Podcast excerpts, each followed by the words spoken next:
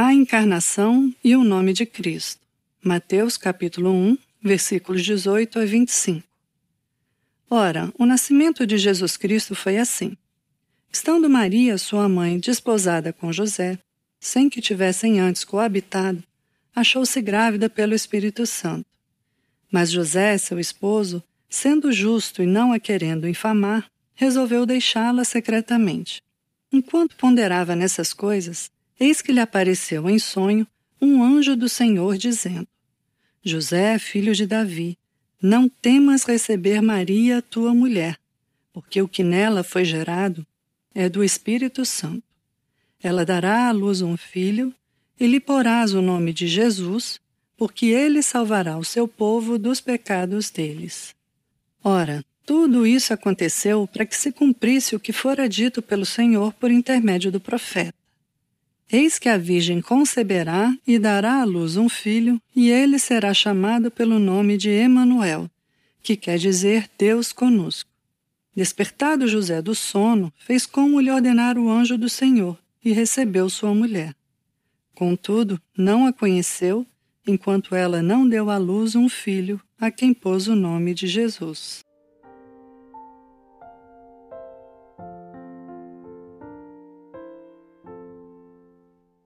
Esses versículos começam revelando duas grandes verdades. Eles nos informam como o Senhor Jesus Cristo assumiu nossa natureza ao se tornar homem. Também nos informam que seu nascimento foi miraculoso. Sua mãe, Maria, era virgem. Esses são assuntos extremamente misteriosos.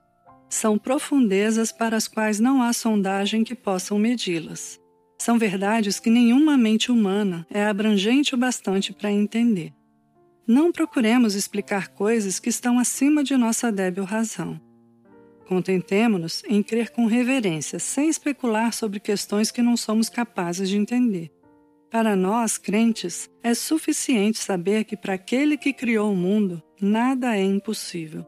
Antes, devemos satisfazer-nos com a declaração constante no Credo dos Apóstolos, aspas, Jesus Cristo foi concebido pelo Espírito Santo e nasceu da Virgem Maria. Fecha aspas. Observemos a conduta de José descrita nesses versículos. Trata-se de um belo exemplo de piedosa sabedoria e de terna consideração pelo próximo. Ele viu a aparência de mal naquela que estava comprometida a se casar com ele. Entretanto, José nada fez de precipitado. Esperou pacientemente até perceber como lhe convinha agir, de acordo com seu dever. Com toda a probabilidade, ele deixou a questão aos cuidados de Deus, em oração. Abre aspas. Aquele que crer não foge. Fecha aspas. Isaías 28, 16. A paciência de José foi graciosamente recompensada. Ele recebeu uma mensagem direta da parte de Deus sobre a razão da sua ansiedade e, de uma vez para sempre, foi aliviado de todos os seus temores. Quão bom é esperar em Deus! Quem, de todo o coração, deixou seus temores aos cuidados do Senhor em oração, para então vê-lo falhar. Abre aspas. Reconhece-o em todos os teus caminhos, e ele endireitará as tuas veredas. Fecha aspas. Provérbios 3:6. Notemos os dois nomes conferidos a nosso Senhor nesses versículos. Um deles é Jesus, o outro, Emanuel. O primeiro desses nomes descreve o seu ofício, o segundo, a sua natureza. Ambos são profundamente interessantes. O nome Jesus significa Salvador. Trata-se do mesmo nome Josué, que aparece no Antigo Testamento. Foi dado a Nosso Senhor porque, abre aspas, ele salvará o seu povo do pecado deles. Fecha aspas. Esse é o ofício especial do Senhor Jesus. Ele nos salva de nossa culpa do pecado, lavando-nos a alma em seu próprio sangue expiatório. Ele nos salva do domínio do pecado ao nos conferir, no próprio coração, o Espírito Santificador. Ele nos salva da presença do pecado, quando nos tira desse mundo para irmos descansar com Ele. E, finalmente, Ele nos salva das consequências do pecado, ao nos proporcionar um glorioso corpo ressurreto no último dia. O povo de Cristo é bendito e santo. Eles não são salvos das tristezas, da cruz e dos conflitos. porém são salvos do pecado, para todo sempre. São purificados da culpa mediante o sangue de Cristo. São habilitados para o céu mediante o Espírito de Cristo. Nisso consiste a salvação. Mas aquele que se apega ao pecado ainda não é salvo. Jesus é um nome que infunde muita coragem aos que vivem sobrecarregados de pecados. Aquele que é o Rei dos Reis e o Senhor dos Senhores poderia ter se feito conhecido com toda a legitimidade por algum título mais pomposo. Contudo, não quis fazê-lo. Os dirigentes desse mundo com frequência têm chamado a si mesmos por títulos como Grande, Conquistador, Herói, Magnífico e outros semelhantes. Mas o Filho de Deus contentou-se em chamar a si Salvador. As almas que desejarem a salvação podem chegar-se ao Pai com ousadia, tendo acesso por meio de Jesus Cristo com toda confiança. Esse é o seu ofício, e nisso ele se deleita, mostrar-se misericordioso. Abre aspas. Porquanto Deus enviou o seu Filho ao mundo, não para que julgasse o mundo, mas para que o mundo fosse salvo por ele. Fecha aspas. João 3,17. Jesus é um nome peculiarmente doce e precioso para aqueles que são crentes. Com frequência, esse nome os tem beneficiado quando o favor de reis e de príncipes teria sido ouvido por eles com pouco interesse. Esse nome tem lhes dado a paz interior que o dinheiro não pode comprar. Esse nome lhes tem aliviado as consciências pesadas, conferindo descanso aos seus corações entristecidos. O livro de Cantares refere-se à experiência de muitos crentes ao asseverar, abre aspas, como um guento derramado é o teu nome, fecha aspas. Cantares 1:3. Feliz é a pessoa que confia não meramente em vagas noções a respeito da misericórdia e da bondade de Deus, mas no próprio Jesus. O outro nome que aparece nesses versículos não é menos interessante do que aquele que já destacamos. Esse é o nome conferido ao nosso Senhor em vista de sua natureza, como Deus que se manifestou em carne. Ele é chamado Emanuel, ou seja, Deus conosco. Devemos cuidar para que sejam bem claras as noções que formamos sobre a natureza e a pessoa do nosso Senhor Jesus Cristo. Esse é um ponto que se reveste da mais capital importância. Deveríamos ter bem claro em nossas mentes que o nosso Senhor é tão perfeito Deus quanto perfeito homem. Se chegarmos a perder de vista esse fundamento da verdade, poderemos cair vítimas de terríveis heresias. O nome Emanuel, pois, é que se reveste de todo o mistério que o circunda. Jesus é o Deus conosco. Ele assumiu a natureza humana igual à nossa em todas as coisas, exceto apenas na tendência ao pecado. Mas, embora Jesus estivesse conosco em carne e sangue humanos, ao mesmo tempo, ele nunca deixou de ser o verdadeiro Deus. Quando lemos os evangelhos, muitas vezes descobrimos que o nosso Senhor era capaz de ficar cansado, de sentir fome e sede, como também podia chorar, gemer e sentir dor, como qualquer um de nós. Em tudo isso, podemos ver o homem Jesus Cristo. Percebemos a natureza humana que ele tomou para si mesmo ao nascer da Virgem Maria. Entretanto, nesses mesmos quatro evangelhos, descobrimos que o nosso Salvador conhecia os corações e os pensamentos dos homens, exercia autoridade sobre os demônios, podia fazer os mais espantosos milagres apenas com uma palavra. Era servido pelos anjos. Permitiu que um de seus discípulos o chamasse Deus meu. E igualmente disse, abre aspas, antes que Abraão existisse, eu sou. Fecha aspas, João 8, 58. E também, abre aspas, eu e o Pai somos um, fecha aspas, João 10, 30. Em tudo isso vemos o Deus eterno, vemos aquele que é sobre todos, Deus bendito para todos sempre. Você deseja dispor de um seguro fundamento para sua fé e esperança? Nesse caso, jamais perca de vista a divindade do seu Salvador. Aquele em cujo sangue você foi ensinado a confiar é o Deus Todo-Poderoso. Toda autoridade foi dada a Jesus Cristo no céu e na terra. Ninguém poderá arrancar você da mão dele. Se você é um verdadeiro crente em Jesus, não permita que o seu coração se perturbe ou atemorize. Você deseja contar com um doce consolo nas ocasiões de sofrimento e tribulação?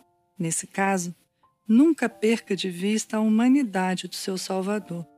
Ele é o ser humano Jesus Cristo, que se deitou nos braços da Virgem Maria quando era um pequenino infante e que conhece os corações humanos. Ele se deixa sensibilizar pelo senso de nossas fraquezas.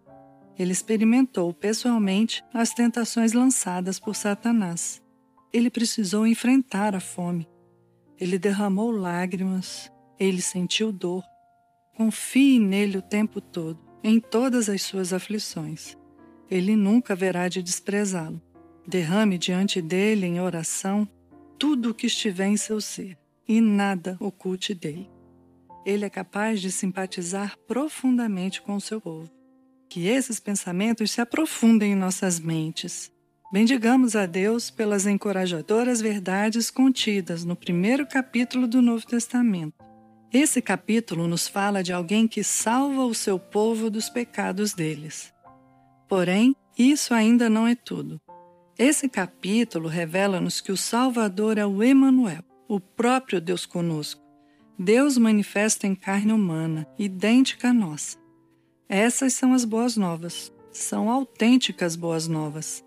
Alimentemos nossos corações com essas verdades por meio da fé, juntamente com ações de graças.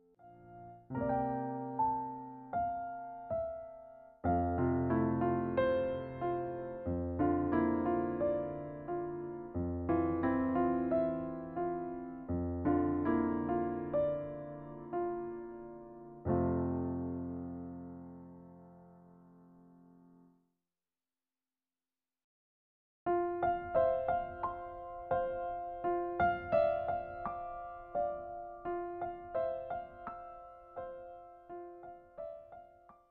Os sábios do Oriente.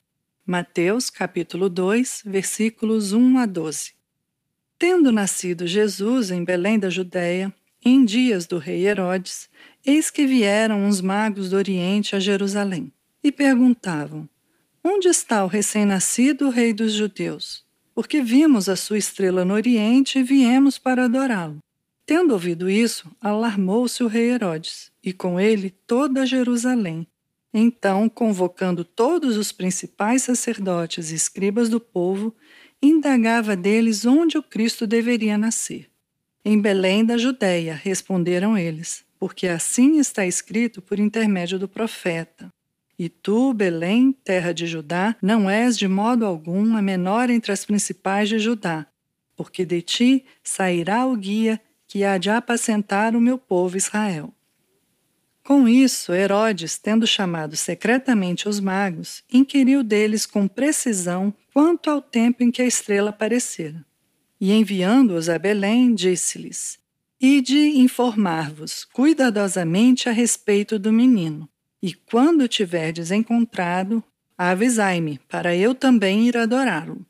Depois de ouvirem o rei, partiram, e eis que a estrela que viram no oriente os precedia, até que, chegando, parou sobre onde estava o menino. E vendo eles a estrela, alegraram-se com grande e intenso júbilo. Entrando na casa, viram o menino com Maria, sua mãe. Prostrando-se, o adoraram e, abrindo seus tesouros, entregaram-lhe suas ofertas: ouro, incenso e mirra sendo por divina advertência prevenidos em sonho para não voltarem à presença de Herodes, regressaram por outro caminho à sua terra.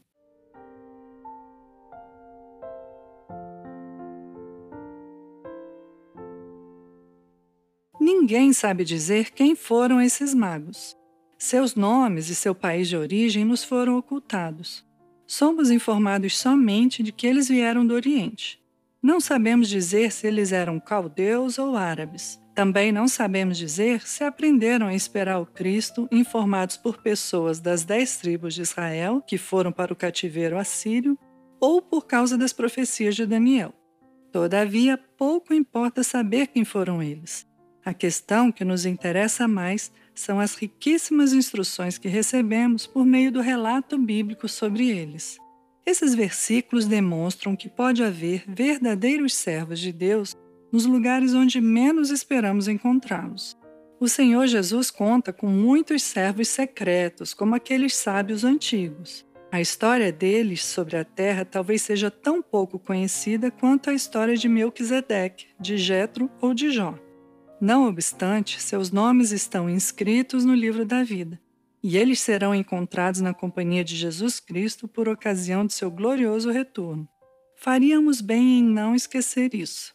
Não devemos olhar ao redor da terra para então dizermos precipitadamente: tudo é esterilidade. A graça divina não se limita a lugares e a famílias. O Espírito Santo pode conduzir almas aos pés de Cristo sem a ajuda de muitos meios externos. Os homens podem nascer em lugares distantes, como sucedeu àqueles sábios. No entanto, eles podem tornar-se sábios para a salvação. Nesse exato instante, existem alguns que estão na jornada para o céu e a respeito dos quais a igreja e o mundo nada sabem.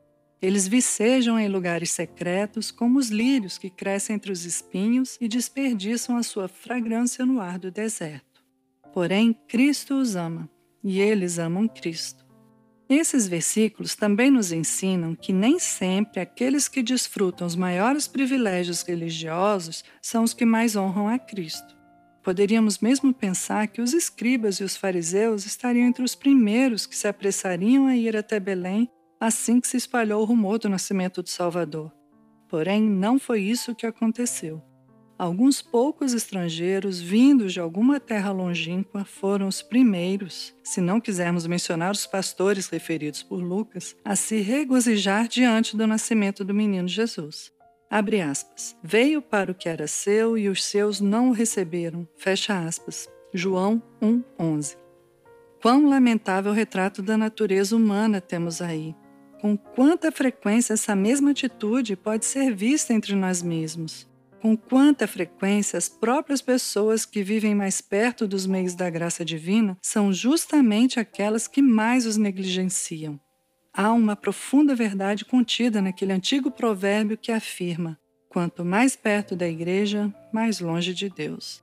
A familiaridade com as realidades sagradas reveste-se de uma horrível tendência que leva os homens a desprezarem-nas. Existem muitas pessoas que, por razões de residência, de conveniência, deveriam ser as primeiras e as mais empenhadas na adoração ao Senhor Deus. No entanto, são sempre as últimas a fazê-lo. Por outro lado, existem aquelas que esperaríamos que fossem as últimas, mas que são sempre as primeiras. Esses versículos nos ensinam que pode haver um conhecimento meramente intelectual das Escrituras sem o acompanhamento da graça divina no coração. Observe como o rei Herodes indagou dos sacerdotes e dos anciãos dos judeus acerca de onde o Cristo deveria nascer. Note também com que prontidão eles lhe deram resposta, mostrando que estavam perfeitamente familiarizados com o teor das Sagradas Escrituras. Entretanto, eles mesmos nunca foram a Belém em busca do Salvador que estava prestes a nascer. Também não quiseram acreditar nele quando começou a ministrar entre o povo. Portanto, seus corações não estavam tão despertos quanto sua inteligência. Cuidemos para nunca nos satisfazer somente com um conhecimento mental. Esse conhecimento é excelente quando usado de forma correta. Não obstante, uma pessoa pode ser possuidora de um profundo conhecimento intelectual, mas perecer para sempre. Qual é o estado de nossos corações? Essa é a questão que realmente importa. Um pouco de graça é melhor do que muitos dotes que por si sós não salvam ninguém. Mas a graça divina nos conduz à glória. A conduta dos magos, descrita nesse capítulo, serve-nos de esplêndido exemplo de diligência espiritual. Quantas inconveniências e canseiras deve ter-lhes custado a viagem, desde a sua pátria distante até a casa na qual o menino Jesus foi encontrado por eles.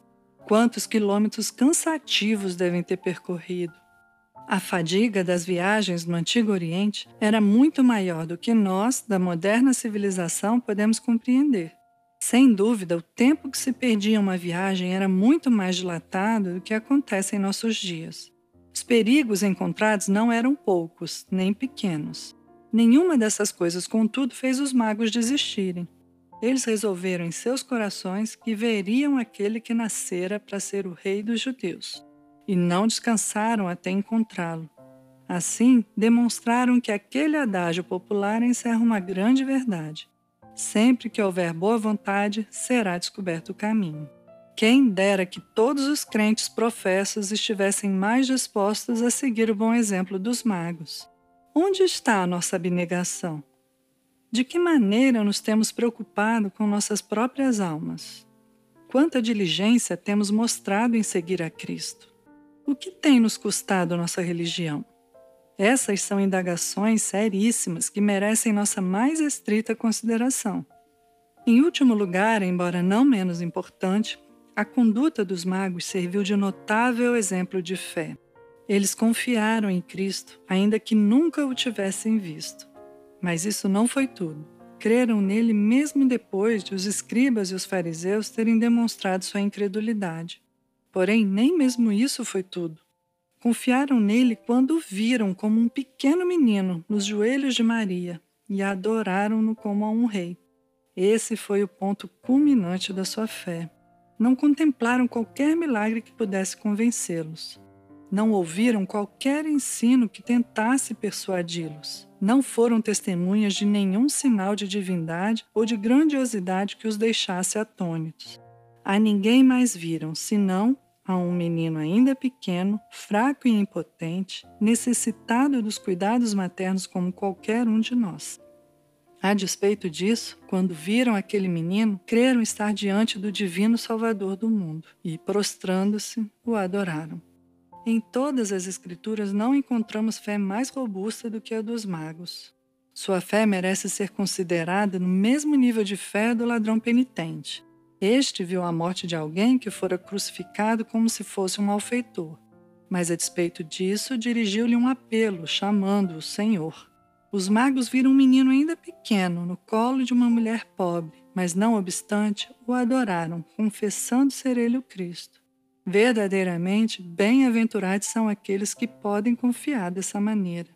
Lembremos-nos de que essa é a espécie de fé que Deus deleita-se em honrar. Podemos encontrar provas disso todos os dias. Onde quer que a Bíblia Sagrada seja lida, a conduta daqueles magos torna-se conhecida, sendo relatada em memória deles. Sigamos suas pegadas de fé. Não nos envergonhemos de confiar em Jesus e de nos confessar seus seguidores, mesmo que todas as pessoas ao nosso redor permaneçam na indiferença e na incredulidade. Não dispomos de mil evidências mais do que os magos dispuseram para crer que Jesus é o Cristo? Não há dúvida de que dispomos. No entanto, onde está a nossa fé?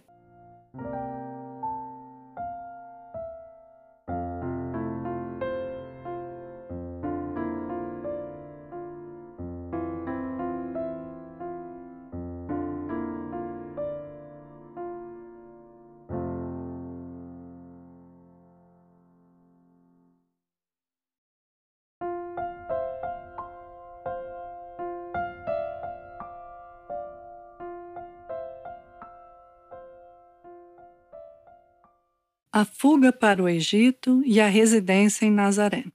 Mateus capítulo 2, versículos 13 a 23. Tendo eles partido, eis que apareceu um anjo do Senhor a José em sonho e disse: Dispõe-te, toma o menino e sua mãe, foge para o Egito e permanece lá até que eu te avise, porque Herodes há de procurar o menino para o matar. Dispondo-se ele, tomou de noite o menino e sua mãe e partiu para o Egito. E lá ficou até a morte de Herodes, para que se cumprisse o que fora dito pelo Senhor por intermédio do profeta: Do Egito chamei o meu filho. Vendo-se iludido pelos magos, enfureceu-se Herodes grandemente e mandou matar todos os meninos de Belém e de todos os seus arredores, de dois anos para baixo, conforme o tempo do qual com precisão se informara dos magos. Então se cumpriu o que fora dito por intermédio do profeta Jeremias. Ouviu-se um clamor em Ramá, pranto, choro e grande lamento. Era Raquel chorando por seus filhos e inconsolável porque não mais existem. Tendo Herodes morrido, eis que um anjo do Senhor apareceu em sonho a José no Egito e disse-lhe: Dispõe-te, toma o menino e sua mãe e vai para a terra de Israel, porque já morreram os que atentavam contra a vida do menino. Dispôs-se ele, tomou o menino e sua mãe e regressou para a terra de Israel. Tendo, porém, ouvido que Arquelau reinava na Judéia, no lugar de seu pai Herodes, temeu ir para lá, e por divina advertência, prevenido em sonho, retirou-se para as regiões da Galiléia, e foi habitar numa cidade chamada Nazaré, para que se cumprisse o que fora dito por intermédio dos profetas. Ele será chamado Nazareno.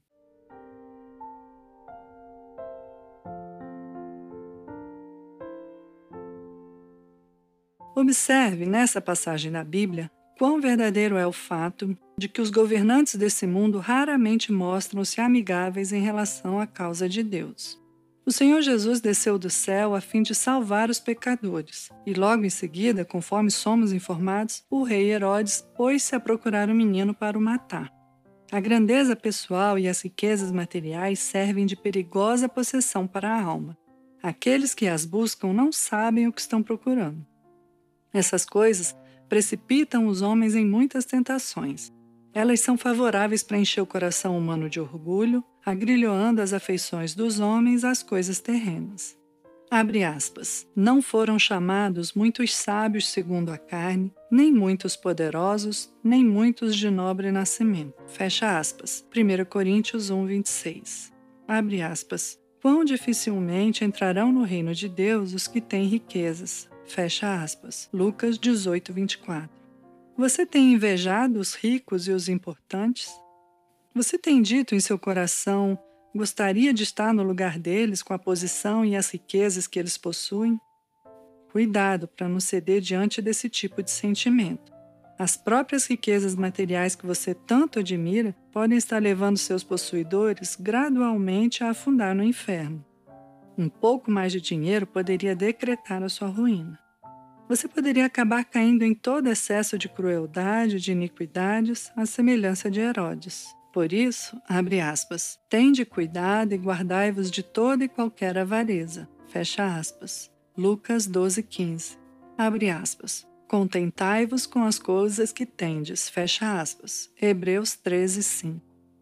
Por acaso você acredita que a causa de Cristo depende do poder e do patrocínio dos príncipes? Você está enganado. Eles raramente têm feito alguma coisa que realmente contribua para o avanço do cristianismo. Com muito maior frequência, eles têm se mostrado inimigos da verdade. Abre aspas. Não confieis em príncipes, nem nos filhos dos homens em quem não há salvação. Fecha aspas. Salmos 146, 3. Existem muitas pessoas cujas atitudes se assemelham às de Herodes. São poucas pessoas como o rei Josias ou como Eduardo VI da Inglaterra que procuraram fomentar a causa da religião. Observemos agora como o Senhor Jesus foi um homem de dores desde a mais tenra infância. As tribulações vinham ao seu encontro desde que ele entrou nesse mundo. Sua vida correu perigo devido ao medo e à ira de Herodes. José e a mãe de Jesus tiveram de levá-lo para bem longe à noite. Foi assim que eles fugiram para o Egito. Porém, isso serviu somente de tipo e figura simbólica de toda a experiência de Jesus nesse mundo. As ondas de humilhações começaram a bater contra ele desde que ainda era um bebê, ainda amamentando. O Senhor Jesus é precisamente o Salvador de que necessitam aqueles que padecem e vivem na tristeza. Ele sabe muito bem o que queremos dizer quando lhe contamos, em oração, as nossas tribulações. Ele é perfeitamente capaz de simpatizar conosco quando, sofrendo debaixo de alguma cruel perseguição, clamamos a Ele. Não devemos esconder dele coisa alguma. Devemos fazer dele um amigo íntimo. Derramemos diante de Jesus os gemidos de nossos corações. Ele tem grande experiência pessoal com as aflições. Observemos como a morte pode remover desse mundo os reis como a quaisquer outros homens. Quando soa a hora de sua partida, os dirigentes de milhões de criaturas humanas não são capazes de permanecer em vida. O assassino de crianças impotentes precisa enfrentar a morte. Portanto, José e Maria acabaram recebendo notícia de que Herodes já havia falecido. Imediatamente regressaram em segurança à sua terra natal. Os crentes verdadeiros nunca deveriam deixar-se perturbar em demasia diante das perseguições que lhes movem os homens. Os crentes podem ser fracos e seus inimigos poderosos, Mas, apesar disso, não deveriam mostrar-se medrosos. Antes, deveriam relembrar o fato de que, abre aspas, o júbilo dos perversos é breve e a alegria dos ímpios momentânea. Fecha aspas. Jó 25. O que sucedeu aos faraós, aos Neros e aos Dioclecianos, que em sua época perseguiram ferozmente os servos de Deus? Onde estão alguns perseguidores mais recentes, como a sanguinária Maria I da Inglaterra ou Carlos IX da França? Esses fizeram o máximo ao seu alcance para lançar a divina verdade por terra. Mas a verdade tornou a brotar e continua vivendo, enquanto os perseguidores estão mortos e os seus corpos já se dissolveram no solo. Por conseguinte, que não desmaie nenhum coração crente. A morte é uma poderosa niveladora de todos os homens, podendo retirar qualquer montanha do caminho da Igreja de Cristo. O Senhor vive para sempre. Seus inimigos são meros homens. A verdade sempre haverá de prevalecer. Notemos, em último lugar, quão grande lição de humildade nos é ensinada por meio do lugar no qual o Filho de Deus residiu quando esteve nesse mundo. Ele vivia com sua mãe com José em uma cidade chamada Nazaré. Nazaré era uma pequena aldeia da Galileia, uma localidade obscura e remota que não é mencionada no Antigo Testamento nem por uma única vez. Hebron, Siló, Gibeon e Betel eram cidades muito mais importantes não obstante, o Senhor Jesus preteriu todas elas, preferindo viver em Nazaré. Ele fez isso por humildade. Em Nazaré, o Senhor Jesus habitou por 30 anos. Foi ali que passou da infância para a meninice e depois para a adolescência até atingir a idade adulta. Pouco sabemos acerca de como Jesus passou esses 30 anos. Somos expressamente informados, entretanto, de que Jesus, ao descer para Nazaré em companhia de Maria e José, era-lhes submisso. Sabemos também que, provavelmente, ele trabalhava em companhia de José na carpintaria. Tão somente podemos adiantar que cerca de cinco sextos dos anos que o nosso Salvador esteve na terra foram passados entre os pobres desse mundo, em retiro quase absoluto. Na verdade, ele fez isso por pura humildade. Aprendamos a ser sábios por meio do exemplo deixado por nosso Salvador. Sempre nos mostramos por demais inclinados a buscar coisas grandiosas nesse mundo. Descontinuemos essa prática. Obter uma boa posição profissional, um título e uma elevada posição social não são coisas tão importantes quanto pensa a maioria das pessoas. De fato, constitui um pecado grave ser ambicioso, mundano, orgulhoso e dotado de mentalidade carnal. Todavia, não é pecado ser pobre. Não importa tanto onde residimos, mas sim o que somos aos olhos do Senhor. Para onde iremos após a morte? Viveremos para sempre nos céus? Essas são as coisas dotadas de peso real, às quais deveríamos dar atenção. Acima de tudo, porém, Esforcemo-nos por imitar a humildade demonstrada por nosso Salvador. O orgulho é o mais antigo e o mais disseminado dos pecados. A humildade é a mais rara e bela de todas as virtudes. Esforcemo-nos por ser humildes. Nosso conhecimento pode ser insuficiente.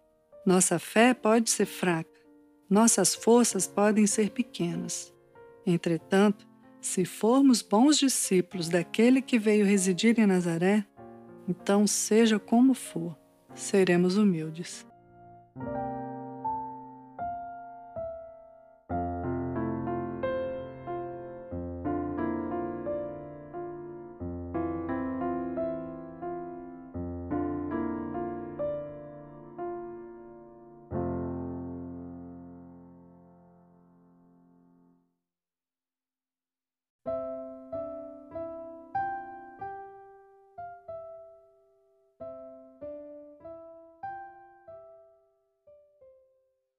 As Aventuras de Bia e Gino Manhã de Natal Bia e Gino conversavam enquanto arrumavam as camas para dormirem na véspera do Natal. Estavam ansiosos pela manhã seguinte. Sempre encontravam algum presente na beira da cama nas manhãs de Natal. O que será que encontrariam dessa vez? Este ano eu queria ganhar mesmo era um coelho, disse Gino. Ah, pois eu estou sonhando é com aquela Barbie passeio com o cachorrinho que vi na internet. Daí já ganho de uma só vez uma boneca e um bichinho, e nem terei que limpar a sujeira do meu bichinho como você. Será que Papai Noel vai me trazer isso? disse Bia. Papai Noel! riu o irmão mais velho sem desfazer, no entanto, o sonho infantil da irmã. Melhor dormirmos logo. Assim os dois apagaram a luz e logo caíram no sono. Bia sonhou que acordava no meio da noite e saía pela porta da casa. Mas aí, lá fora, não era a frente de sua casa, com a calçada e as casas do outro lado da rua. Ela estava ao pé de uma colina, e à luz da lua, ela pôde ver no alto da colina um amontoado de coisas brancas e uma fogueira. Em seu sonho, Bia andou até lá para ver o que era. Descobriu ser um pequeno grupo de homens que se esquentava à beira da fogueira, enquanto vigiavam um punhado de ovelhas. De repente, o céu ficou claro, quase como se fosse de dia, mas com um clarão diferente. Aí Bia percebeu que a luz vinha de centenas de seres que voavam, enchendo todo o céu. Então ela ouviu a voz de um deles que falava aos pastores, que assustados haviam caído no chão. A voz dizia para eles não ficarem assustados, que estavam ali para trazer uma notícia maravilhosa que eles e todas as pessoas do mundo iriam gostar muito. Curiosa, Bia deu uns passos à frente para ouvir melhor, pois uma ovelha estava balindo perto de onde ela estava. Ela ouviu o anjo explicando onde os pastores poderiam encontrar um bebê que havia acabado de nascer. E ele disse que aquele bebê era especial. Era o Filho de Deus enviado ao mundo para salvar as pessoas dos seus pecados, a fim de dar a elas o direito de se tornarem também filhas de Deus e poderem um dia morar no céu com ele. Quando aquela voz acabou de dar essa notícia, todos os seres brilhantes, meio que transparentes também, que voavam, começaram a cantar. Caramba, que som é esse? pensou Bia. Ela nunca havia ouvido um coral tão lindo assim. Mas também, para comemorar a chegada de um presente tão especial como esse, tem que ter música bonita mesmo. Quando a música acabou, o céu voltou ao normal e os homens, esfregando os olhos por causa do clarão, levaram alguns segundos para entenderem o que haviam visto e ouvido. Logo estavam falando todos ao mesmo tempo, dizendo que precisavam procurar esse bebê. Saíram correndo, deixando as ovelhas na colina. Apesar de querer seguir aqueles homens e ver também o bebê, mesmo no sonho, Bia sabia que não podia sair sem falar com seus pais. Ela voltou para casa correndo então, não apenas para pedir permissão, mas também para contar a eles tudo o que viu e ouviu. Dessa parte para frente, o sonho de Bia não foi mais tão claro. No dia seguinte, fazendo um esforço, ela conseguiu se lembrar de umas imagens vagas dela brincando de pique-pega com as amigas no pátio da escola, de uma viagem que fez para a praia e do Papai Noel em seu carrossel trazendo sua Barbie passeio com o cachorrinho. Mas o que ficou marcado em seu coração e que ela não parava de falar o dia todo foi da primeira parte do sonho. Você ficou impressionada mesmo com esse sonho, não é, Bia? Disse a mãe após as crianças terem aberto os tão esperados presentes de Natal e terem agradecido aos pais por eles. Sim, mamãe. Fiquei muito feliz com o presente que recebi hoje, mas fiquei mais contente ainda com o presente de Deus ao mundo, Jesus. Hoje cedo, quando acordei com o som dos sinos daquela igreja aqui de perto de casa, e antes de abrir meu presente, corri para ler a história completa que é contada em Lucas 2. Foi tão emocionante ter visto no sonho os anjos e os pastores como deve ter sido ver Jesus de verdade, o Filho de Deus. Deve ter sido emocionante mesmo, filha. Que tal tentarmos cantar pelo menos um pouco parecido com o coral dos anjos que você ouviu? A família então toda começou a cantar junta todos os hinos e cânticos de Natal que sabiam.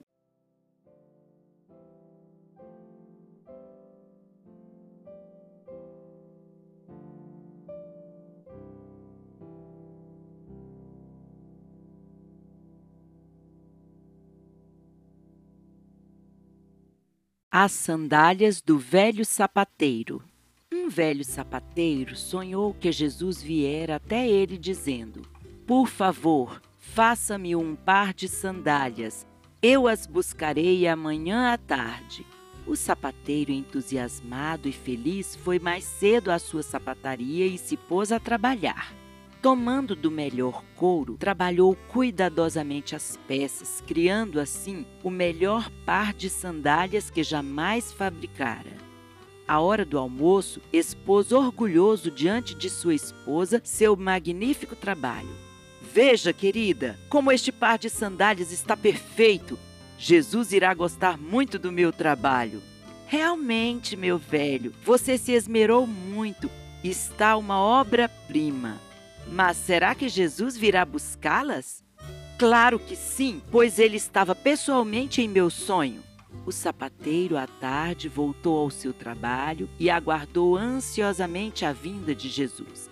Mas a espera foi longa e nada, até que chegou a hora de fechar. É, parece que Jesus não teve tempo para vir buscar as sandálias. Quando o sapateiro ia fechar as portas da oficina, um velho maltrapilho refugiou-se na oficina e perguntou: Por favor, senhor, teria um par de sandálias para me dar? Estou necessitado, tenha compaixão de mim. Eu tenho este par de sandálias que fiz para Jesus, mas certamente hoje ele não pôde vir buscá-las e amanhã poderei fazer outro par. Tome este par e que elas lhe sejam muito úteis. E o velho mendigo saiu muito feliz e agradecido pela bondade do velho sapateiro. Naquela mesma noite, o sapateiro, muito desapontado, sonhou que perguntava a Jesus a reação de não ter vindo buscar as sandálias. Por que Jesus não vieste buscar teu par de sandálias? Mas eu busquei, Cheguei no fim do expediente, mal vestido e com frio. Sou-lhe muito grato pelo que fizeste por mim. Muito obrigado. Quando Jesus diz: Sempre que o fizerdes a um destes pequeninos irmãos, a mim o fizeste. Nós cristãos somos lembrados de que Ele quer que o vejamos em nosso esposo e esposa, nos filhos, parentes, vizinhos, amigos e irmãos na fé.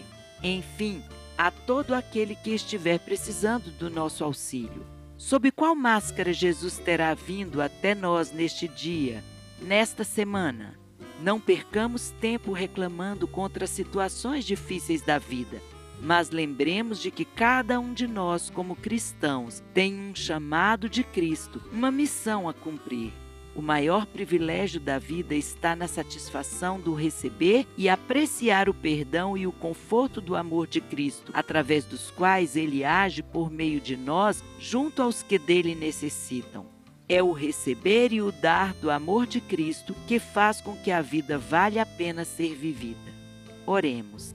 Senhor, faze de nós teus instrumentos para que possamos testemunhar teu amor, fé e perdão àqueles que estiverem ao nosso lado. Faze com que te sirvamos sempre com alegria e amor nos corações. Isto te pedimos por Cristo que fez tudo por nós. Amém.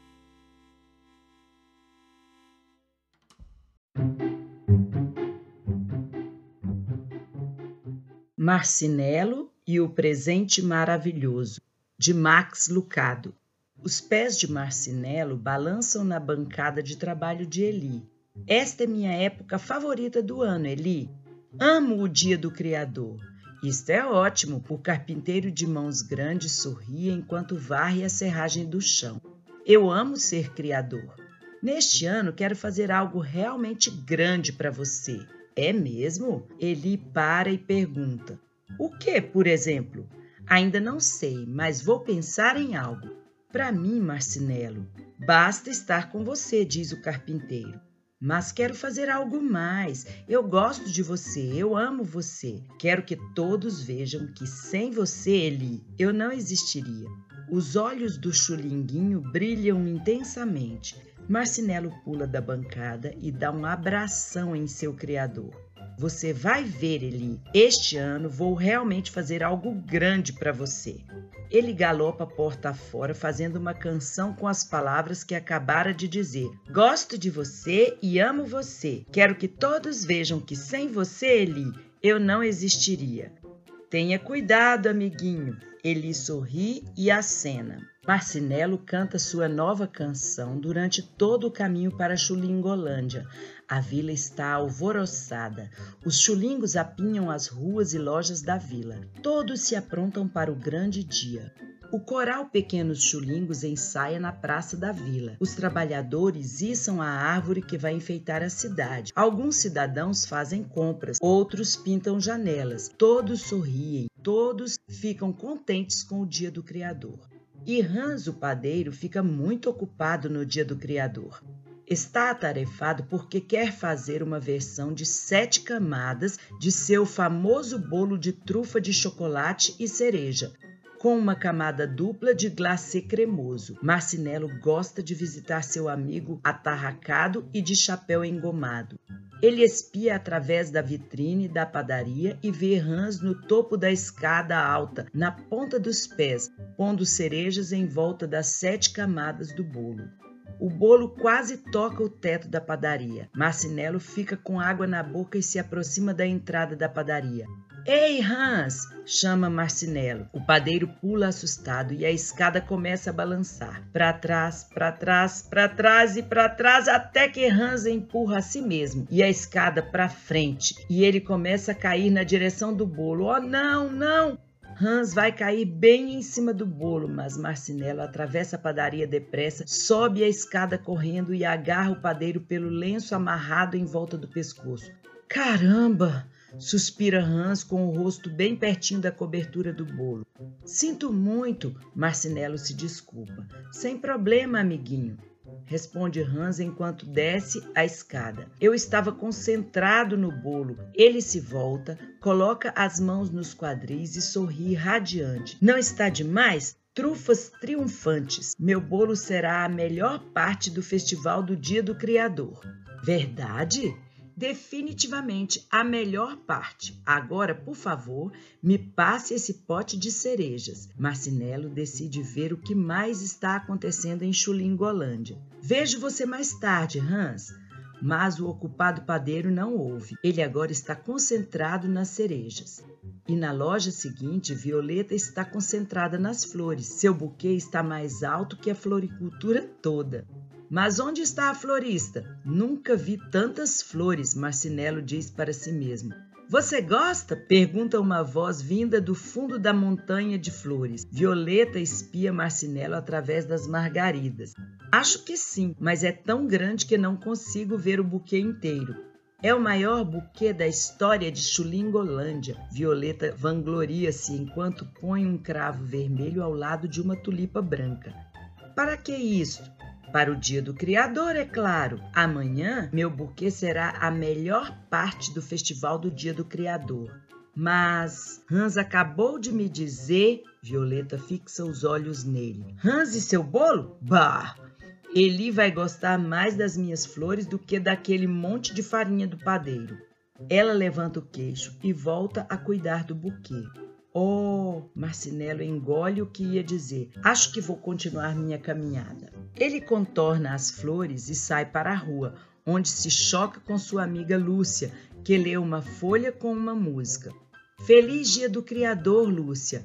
O mesmo para você, Marcinelo. Estou atrasada para minha aula de canto. Aula de canto? Vou cantar um solo no Festival do Dia do Criador. Minha canção vai transformar este dia do Criador no melhor de todos. Mas Hans e Violeta acabaram de dizer, Lúcia não o ouve. O Dr. Marvel está me ensaiando. Ele vai me acompanhar com seu órgão Marvelafono. Fiz uma canção hoje, começa Marcinelo, mas a seguir ele para. Marvela, o quê? Vamos, eu mostro para você, mas temos de nos apressar. Não posso deixar o Dr. Marvel esperando. Lúcia agarra a mão de Marcinelo e o leva pela rua movimentada. Passam pela loja de brinquedos abarrotada de chulingos. Passam pela vitrine pintada de vermelho e verde da loja de roupas. Passam pela imensa árvore do Dia do Criador no meio da Praça Chulingo. Marcinelo para ao ver a enorme árvore. Ei, vamos colocar mais alguns enfeites. Não temos tempo, Marci. Vamos! Eles dobram a esquina. O estúdio fica bem pertinho da rua principal. Acima da porta, a placa anuncia Fábrica de Música Dr. Marvel. No momento em que fecham a porta, os dois amigos ouvem a música irromper na grande sala. Trombetas soam alto, flautas ecoam, tambores rufam e tubas berram. Marcinelo olha em volta à procura de uma banda. Quando não encontra nenhuma, ele se agacha, assustado, atrás de Lúcia. Não tenha medo, diz ela, é o órgão marvelafono. Lúcia caminha em direção à enorme geringonça que ocupa metade da parte do fundo do estúdio. Marcinelo nunca vira nada parecido antes. No centro da geringonça há um piano. Dois saxofones projetam-se de um lado, um contrabaixo retumba do outro.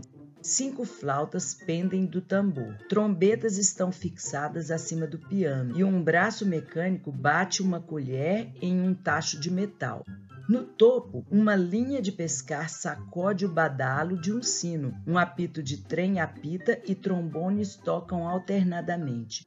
O Dr. Marvel, parecendo pequeno diante daquilo tudo, está sentado no banquinho de frente para o piano. Suas mãos correm para frente e para trás entre as teclas do piano e um grande painel de botões, interruptores e alavancas, cada um com um rótulo mais alto, mais suave, mais agudo, estrondo grande, puxar para batidas, puxar para pito. Os pés dele movem-se ainda mais rápido que as mãos.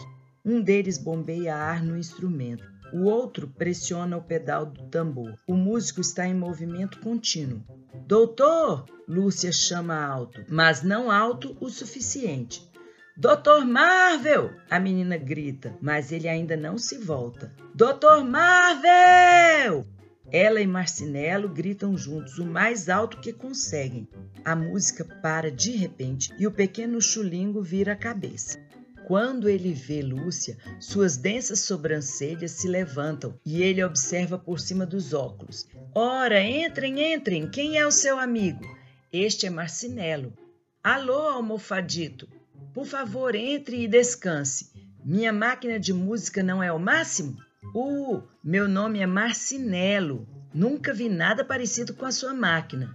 E nunca verá. Você a ouviu soltando a voz? Essa invenção é única, Marzipanito. Marcinelo, diz Marci, lançando um olhar para Lúcia. Ela apenas encolhe os ombros. O Dr. Marvel não o escuta. Ele se vira para Lúcia. Bem, minha querida, você veio cantar? Você e eu juntos faremos o Dia do Criador reverberar. Estive ensaiando minha canção, concorda Lúcia. Ei, por falar em canção, fiz uma para o Eli, fala Marcinelo. Mas nem o Dr. Marvel nem Lúcia o escutam. Ele já está ajustando o órgão marvelafono e deixa o Marcinelo falando sozinho.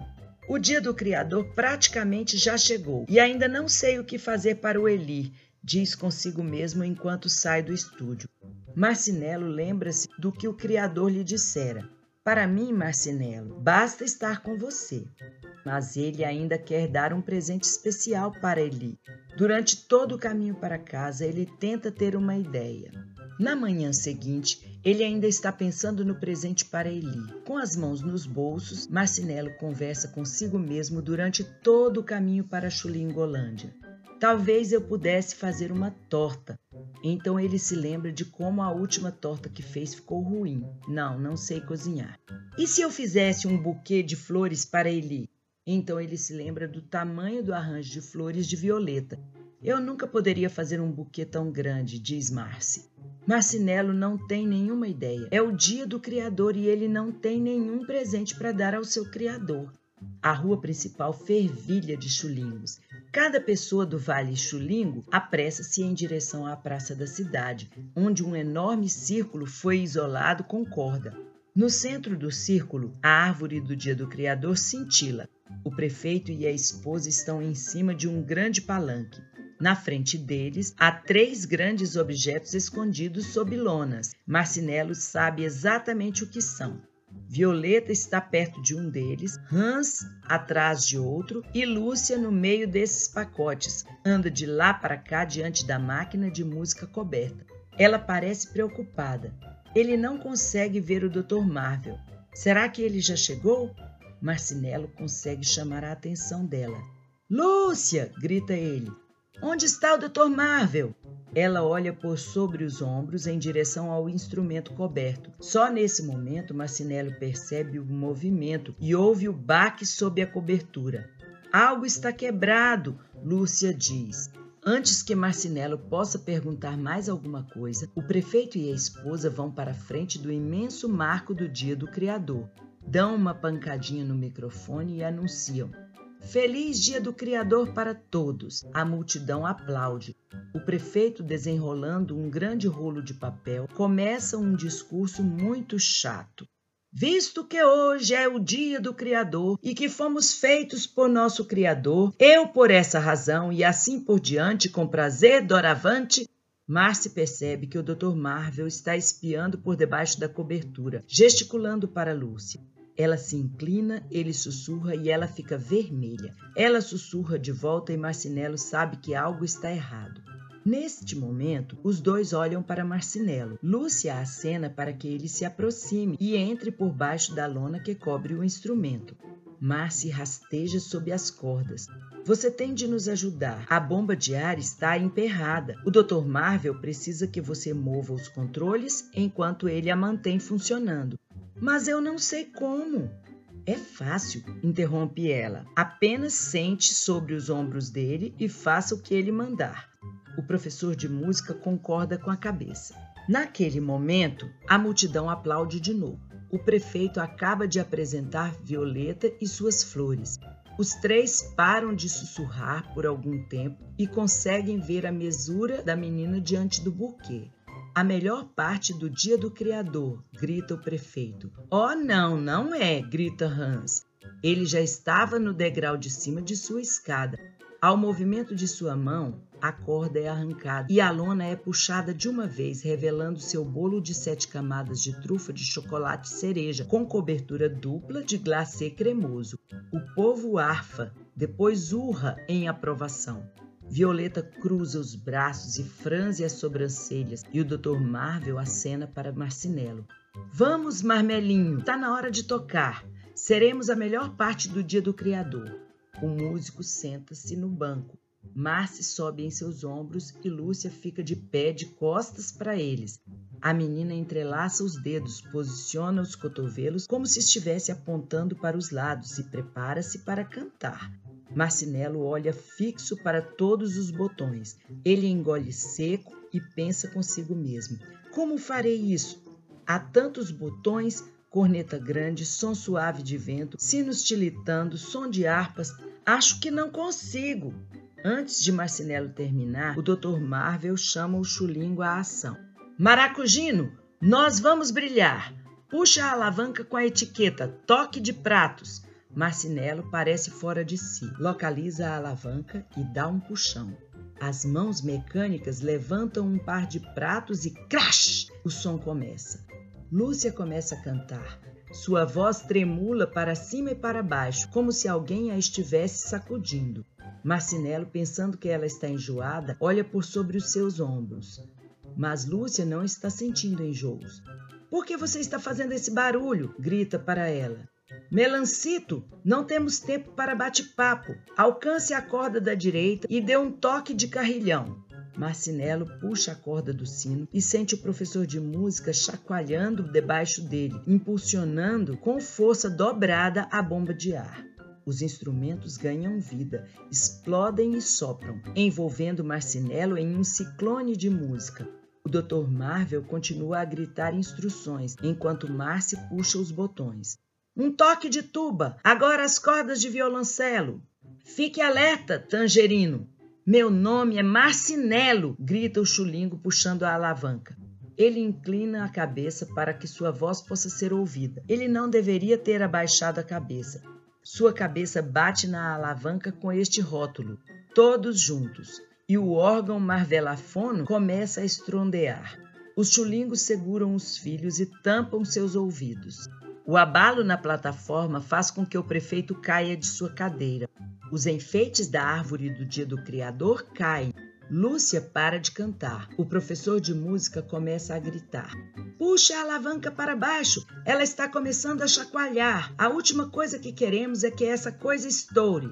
É tarde demais. O apito de trem é o primeiro a sair voando do órgão marvelofono como um foguete. Os trombones são os próximos, depois os saxofones. Com o estrondo de um timbale, tudo explode. As flautas voam, os pratos planam. Marcy e o professor de música fazem tudo o que podem fazer. Movem interruptores, puxam cordas, mas nada ajuda.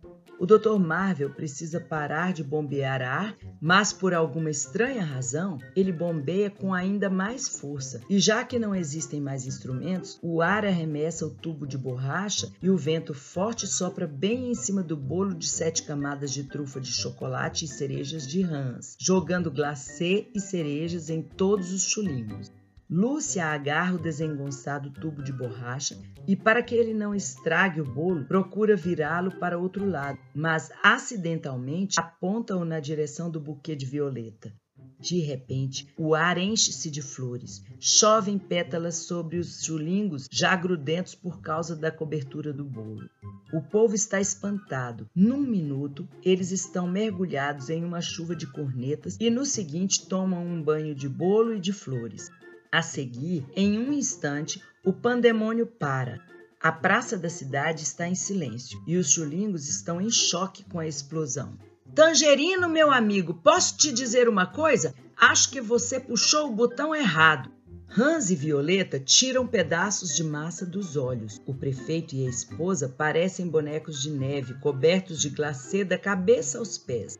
Apenas Lúcia, o professor de música e Marcinelo não estão cobertos com bolo e pétalas de flor. Por um bom tempo ninguém se mexe, ninguém sabe o que dizer. É quando ouvem uma flauta, o som de uma única pequena e doce flauta.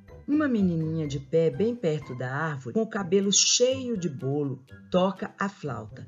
Ela não percebe de imediato que todos a estão olhando, mas quando percebe, para de tocar. Desculpe, a menina fala corando. Ela pousou no meu colo. Por favor, pede Marcinelo. Continue a tocar. Todos concordam. A suave flauta soa excelente depois do barulhento órgão marvelafono. Não muito distante da menina, um idoso chulingo pega um violino e começa a tocar. Outro aldeão, familiarizado com clarinetas, encontra uma e toca junto com ele.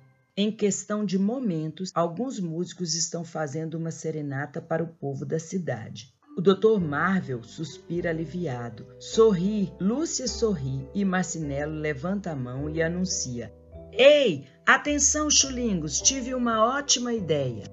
Eli está ocupado no trabalho quando ouve a música. O som é tão doce que o faz deixar o martelo e espiar pela janela da sua oficina. Ao olhar colina abaixo, ele vê a longa fila de chulingos. Ele ouve com todo o seu coração as palavras da música. Alguns tocam instrumentos, alguns cantam. Todos querem dizer isso. Nós gostamos de você e amamos você. Todos nós concordamos que, sem você, Eli, não existiríamos. Quando todos os chulingos se reúnem diante dele, ele tem de sorrir. A cidade forma um coro e tanto, cobertos de bolo, coloridos de flores e sorrindo como se nunca tivessem sentido tanta alegria. Eles cantam o verso várias vezes, até que por fim param a música e aplaudem Eli. E ele os aplaude. Que canção maravilhosa! agradece ele. E que presente mais maravilhoso! O Dr. Marvel concorda. Marmelino, meu amigo, tenho de admitir que, sem dúvida, este é o melhor momento do dia do Criador. O povo aplaude, Lúcia concorda, Marcinelo fica vermelho.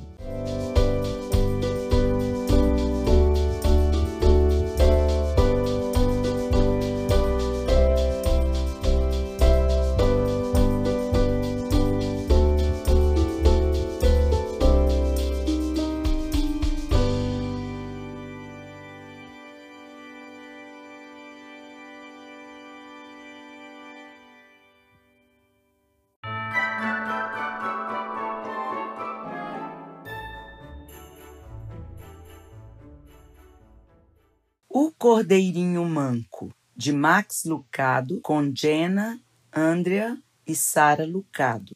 Há muito tempo, em um vale ensolarado, viveu um cordeirinho chamado Josué. Ele era branco com manchas pretas, pés pretos e olhos tristes. Josué ficava triste quando via os outros cordeiros com lã branca como neve e sem manchas. Ele ficava triste quando via as outras ovelhas com suas mamães e papais porque ele não tinha mamãe ou papai. Mas ele ficava ainda mais triste quando via os outros cordeirinhos correndo e pulando porque ele não podia. Josué havia nascido com um problema em uma perna. Ele era manco. Ele sempre mancava ao andar. Era por isso que ele sempre ficava só olhando enquanto os outros cordeirinhos corriam e brincavam. Josué sentia-se triste e sozinho, menos quando Abigail estava por perto. Abigail era a sua melhor amiga. Ela não parecia ser o tipo certo de amiga para um cordeiro. Ela era uma vaca idosa. Abigail era marrom, com manchas brancas que pareciam poças de chuva na estrada.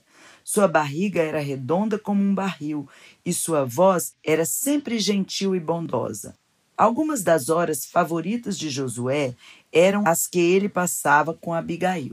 Eles adoravam fazer de conta que viviam aventuras em terras distantes. Josué gostava de ouvir Abigail contar histórias sobre as estrelas. Passavam horas no alto da colina olhando para o vale. Eram bons amigos. Mas, mesmo com uma amiga como Abigail, Josué ainda ficava triste. Entristecia-o ser o único cordeiro que não podia correr e pular e brincar na relva. Naqueles momentos, Abigail lhe dizia: Não fique triste, pequeno Josué. Deus tem um lugar especial para aqueles que se sentem excluídos. Josué queria acreditar nela, mas era difícil. Havia dias em que ele simplesmente sentia-se sozinho. Sentiu-se muito sozinho no dia em que os pastores decidiram levar o rebanho para um outro vale, onde havia mais pasto. O rebanho havia permanecido naquele vale por muito tempo e a campina já estava quase sem grama. Todo o rebanho ficou animado quando o pastor lhes contou que iam para um novo lugar. Quando se preparavam para partir, Josué foi mancando, mancando e se colocou em seu lugar ao lado do grupo. Mas os outros começaram a rir dele. Você é muito lento para andar toda essa distância até o outro vale. Volte, lerdo. Nunca chegaremos lá se tivermos que esperar por você. Volte, Josué. Nesse momento, Josué olhou para cima e viu o pastor parado à sua frente. Eles têm razão, meu pequeno Josué. É melhor voltar. Essa viagem é muito longa para você. Vá e passe a noite no estábulo. Josué fitou o homem por um longo tempo, então virou-se lentamente e foi mancando para longe. Quando Josué chegou ao topo da colina, olhou para baixo e viu todos os outros cordeiros sendo guiados até a grama verde. Jamais havia se sentido tão excluído. Uma grande lágrima escorreu de seus olhos, rolou por seu nariz e caiu sobre uma pedra. Só neste momento ele ouviu Abigail atrás dele, e Abigail disse aquilo que sempre dizia quando Josué estava triste. Não fique triste, pequeno Josué. Deus tem um lugar especial para aqueles que se sentem excluídos. Vagarosamente, os dois amigos se viraram e juntos caminharam até o estábulo. Quando chegaram ao pequeno estábulo, o sol estava se pondo, parecendo uma grande bola alaranjada. Josué e Abigail entraram e começaram a comer um pouco de feno da manjedoura. Eles estavam com fome e o feno estava gostoso. Por algum tempo, Josué esqueceu que tinha sido deixado para trás. Vá dormir, amiguinho, disse Abigail após terminarem de comer. Você teve um dia bem difícil. Josué estava cansado, então deitou-se num canto sobre algumas palhas e fechou os olhos. Sentiu que Abigail deitou-se ao seu lado e ficou feliz por ter Abigail como amiga. Em pouco tempo, Josué estava dormindo profundamente, achegado às costas de Abigail, e dormindo sonhou. Ele sonhou que corria e pulava exatamente como os outros cordeiros. Sonhou que dava longos passeios pelo vale com Abigail. Sonhou que estava em um lugar em que nunca se sentia excluído. De repente, ruídos estranhos o acordaram. Abigail, ele sussurrou, acorde, estou com medo. Abigail ergueu sua grande cabeça e olhou ao redor. O estábulo estava escuro, exceto por uma pequena luz que pendia da parede. Tem alguém aqui, sussurrou Josué. Eles olharam o estábulo palidamente iluminado. Ali, deitado sobre a palha fresca na manjedoura, havia um bebê. Ao lado, uma jovem descansava em um grande monte de feno. Josué olhou para Abigail, pensando que sua amiga poderia lhe explicar o que estava acontecendo, mas Abigail estava tão surpresa quanto ele. Josué olhou de novo para a mulher e para a criança e então, mancando, atravessou o estábulo.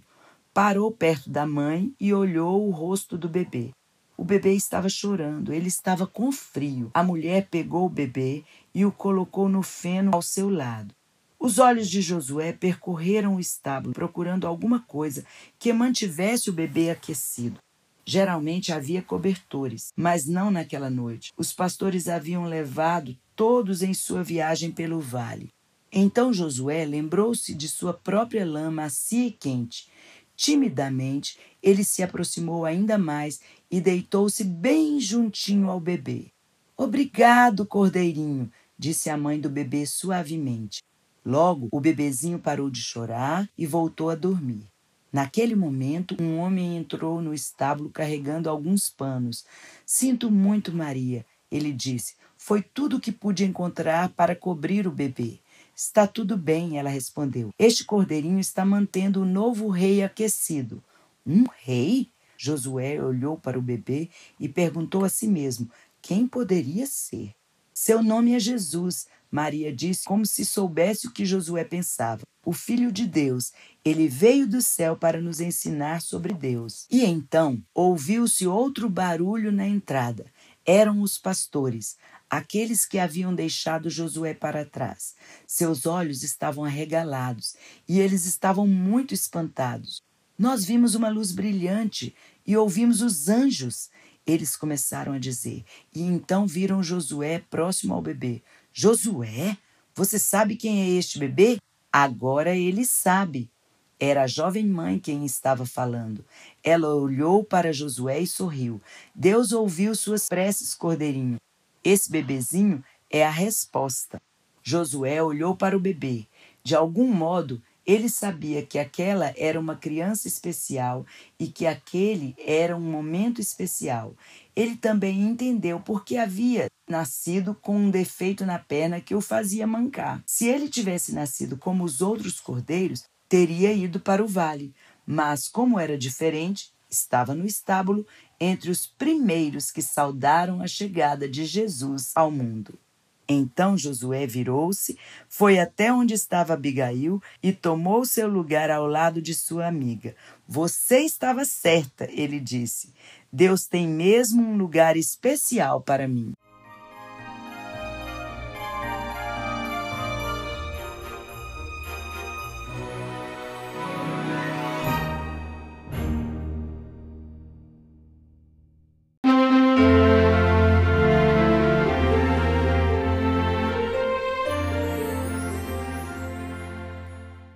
Presente de Jacó, de Max Lucado. O rabino Simeão limpou a poeira do serrote de suas mãos e começou a tirar o seu avental. Hoje, antes de vocês saírem, eu tenho uma novidade para vocês. Ele pendurou o avental no cabide de madeira e se virou para olhar o grupo de meninos em sua oficina. Quase todos os aprendizes tinham tirado seus aventais e largado as ferramentas. O rabino Simeão olhou para a bancada. Um menino continuava serrando um pedaço de madeira. Jacó, disse o rabino, nosso trabalho terminou por hoje. Largue suas ferramentas. Jacó não respondeu. O único som que ele ouvia era o rock-rock do serrote. E agora, rock-rock era o único som que todos ouviam. Mas Jacó não sabia disso. Os outros meninos da loja começaram a rir baixinho. O rabino Simeão deu um profundo suspiro e balançou a cabeça, mas não ficou bravo. Bem no fundo, ele estava alegre. Ele também sabia o que era se envolver no trabalho com madeira, mas estava na hora de ir para casa. Jacó, o rabino chamou novamente, com a voz um pouco mais alta agora. O serrote parou. Quando Jacó não ouviu outro som, ele sabia que tinha acontecido de novo. Ele devagar colocou o serrote na mesa. Desculpe-me, rabino, disse baixinho. O rabino Simeão sorriu. Tudo bem. Largue suas ferramentas e pendure seu avental. Jacó rapidamente limpou seu local de trabalho. Com um suspiro, ele ficou em pé e atravessou a oficina com a cabeça baixa. Essa era a parte que ele menos gostava. Todos olhavam para ele. Ele pendurou seu avental enquanto os meninos continuavam a rir. As bochechas de Jacó queimavam. Finalmente o rabino falou e todos olharam para ele. Como eu já disse, meu sobrinho de Nazaré vai chegar dentro de alguns dias. Ele é um ótimo carpinteiro que conhece um trabalho de qualidade. Ele vai me ajudar a escolher um de vocês para uma tarefa especial. Quem desenvolver o melhor projeto vai trabalhar comigo na nova sinagoga. Serei eu! As palavras ficaram tão fortes nos pensamentos de Jacó que ele ficou com medo de ter falado em voz alta. Alguns dias antes, ele, sem querer, escutou o rabino dizer: Deixe Jacó sozinho com madeiras e ele faz praticamente qualquer coisa. Jacó ficou vermelho de ouvir isso, mas dessa vez foi de orgulho. Eu tenho de ser escolhido, decidiu Jacó. Eu quero usar as minhas mãos para ajudar a construir a casa de Deus. Não faz mal que todos digam que eu sou tímido. Dessa vez, Jacó, ouviu o que eu disse? Hã? Ah, Senhor, eu estarei fora nos próximos três dias, mas todos vocês podem usar a oficina para terminar os seus projetos. Enquanto os outros saíam, o rabino pediu para Jacó ficar. Novamente as bochechas de Jacó ficaram quentes. Ele esperou que todos saíssem e se aproximou do carpinteiro. Desculpe-me, rabino, da próxima vez eu vou fazer melhor. O rabino fez sinal para Jacó se sentar em um dos bancos. Ah, Jacó, você não fez nada de errado. Eu pedi para você ficar para te dizer uma coisa. O rabino sorriu, puxou um banco e sentou-se. Ele colocou sua grande mão no ombro de Jacó e começou. Deus deu a você o dom de saber trabalhar com madeira. O que é difícil para muitas pessoas é fácil para você. Com certeza você já notou isso. Jacó balançou a cabeça. Ele ficava imaginando por que os outros meninos tinham dificuldade para fazer coisas com madeira que pareciam ser tão simples para ele. Deus concede dons, Jacó. Alguns podem cantar, outros ensinar, e você, você pode construir. Você tem um dom especial. Você já pensou por que Deus deu a você este presente? Então devo aprender a ser um bom carpinteiro? Ele perguntou. Bem, o rabino sorriu. Não é bem isso. Deus deu a você este dom para repartir com os outros. Imagine que você deu um presente para uma de minhas filhas. Como você acha que eu me sentiria? Feliz? Isso mesmo. Embora você tenha dado o presente para minha filha, eu sentiria como se você tivesse dado para mim. Com Deus é mais ou menos assim também. Quando nós damos um presente para um dos seus filhos, é como se estivéssemos dando o presente para Deus. Se você tiver a chance de ajudar alguém, lembre-se do que eu te disse. Agora corra para casa e diga ao seu pai que eu desejo que ele tenha muitos hóspedes em sua hospedaria na semana que vem. À noite, no jantar, o pai de Jacó o lembrou sobre os próximos dias. Teremos muito trabalho, filho. Eu vou levantar cedo, prometeu Jacó. Eu trabalho no meu projeto de manhã e o ajudo à noite. Nas três manhãs seguintes, Jacó levantou-se enquanto ainda estava escuro e foi para a oficina. Com o fogo aceso e a luz da lamparina, ele trabalhava duro para terminar seu projeto. Os outros meninos riram quando ele contou que estava construindo, mas agora que estava quase no fim, eles não riam mais. Jacó estava construindo um novo modelo de manjedoura. O dele teria rodinhas. Ele teve a ideia enquanto olhava alguns homens trabalhando no estábulo perto da hospedaria do seu pai. Eles enchiam uma carroça de palha, empurravam até o barracão e a colocavam dentro da manjedoura. Ele pensou: por que não colocar rodas na manjedoura? E era isso o que Jacó estava planejando fazer. Jacó tinha voltado à oficina depois de ajudar o seu pai na hospedaria. O Rabino Simeão vai chegar amanhã. Eu tenho de terminar hoje à noite, pensava o sonolento menino. Jacó olhou para a manjedoura e depois para as quatro rodas empilhadas na bancada. Ainda falta tanta coisa, ele estava muito cansado. Se eu fechasse os olhos só um pouquinho, pareceu que foi logo em seguida que o raio da luz de uma estrela passou por uma fenda e chegou aos olhos sonolentos de Jacó. O quê? Ele gritou surpreso com a luz repentina. Ele tinha dormido a noite toda? Então ele olhou para fora e viu a vila banhada por uma luz brilhante que enchia a noite. Jacó esfregou os olhos sonolentos enquanto caminhava para fora em direção à estrela que parecia dançar no céu próximo à hospedaria de seu pai. Então ele ouviu um som estranho no estábulo que ficava atrás da hospedaria. Jacó se aproximou sem fazer barulho. Ele olhou através de um buraco na parede do estábulo. Ali, num pequeno ninho feito de palha no chão, estava um nenê. Ao lado do nenê, sua mãe estava ajoelhada. Um homem a cobria carinhosamente com seu manto. O nenê não deve estar confortável no chão, pensou Jacó. Rapidamente, Jacó se voltou e foi até a oficina. Ele parou ao lado da manjedoura que tinha acabado de construir. Ele tinha medido cada tábua cuidadosamente. Ele tinha invernizado com muito cuidado. Era o melhor trabalho que Jacó já tinha feito. Amanhã, o rabino escolheria o melhor aprendiz. Mas nessa noite, existe um neném recém-nascido que não tem um lugar para dormir. Bom dia, meninos, disse o rabino Simeão. Hoje é o grande dia. Jacó se aproximou do rabino. E, senhor, eu preciso contar uma coisa.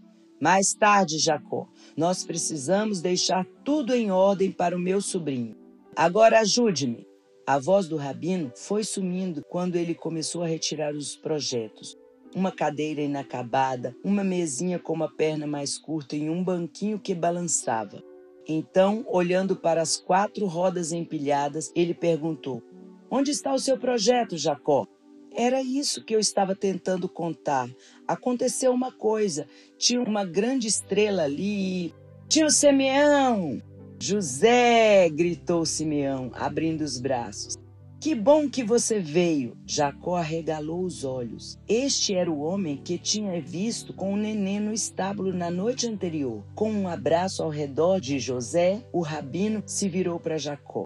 Jacó, este é o meu sobrinho de Nazaré. Jacó estava tão surpreso que não conseguia falar. Então José falou em seu lugar. Nós já nos conhecemos, disse José, pondo uma mão no ombro do menino. Na verdade, Jacó deu ao meu neném recém-nascido o seu primeiro presente. Seu filho? O rabino perguntou. Qual filho? Onde ele está? Venha e eu vou te mostrar. O rabino e Jacó foram depressa atrás de José. José os conduziu numa curva e desceram uma colina em direção à hospedaria. Você ficou na hospedaria, José? Não exatamente. Estava lotada, sorriu José. Então onde você ficou? perguntou o rabino Simeão. Você vai ver. Eles passaram pela hospedaria indo para o pé da colina. Ali, ele mudou o caminho e se dirigiu para um abrigo.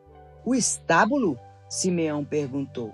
Você colocou o seu ne nenê num. José sorriu e pôs um dedo nos lábios. Silêncio, tio. Eles estão dormindo. Venham comigo. Ele abaixou a cabeça e entrou no estábulo. Uma vaca mugiu ao vê-los. José caminhou para perto da manjedoura e fez um sinal para eles se aproximarem. Quando o rabino e seu aluno olharam dentro da manjedoura, eles viram um lindo neném recém-nascido. O nome dele é Jesus, José sussurrou. E ele tem um berço próprio de um rei. A bondade de José fez Jacó ficar vermelho, mas ele se sentiu bem, olhando o neném dormindo na manjedoura que ele tinha feito. Agora eu vi por que o seu projeto não estava lá, disse o rabino. E este é o melhor projeto que eu já vi. Você é quem vai me ajudar a construir a casa de Deus. Mas me diga, por que você decidiu dar a sua manjedoura? Jacó sorriu muito feliz. Eu lembrei do que você disse, Rabino. Quando você dá um presente para um dos filhos de Deus, você dá um presente para Deus. O menino respondeu. O rabino disse suavemente: E você deu, meu filho.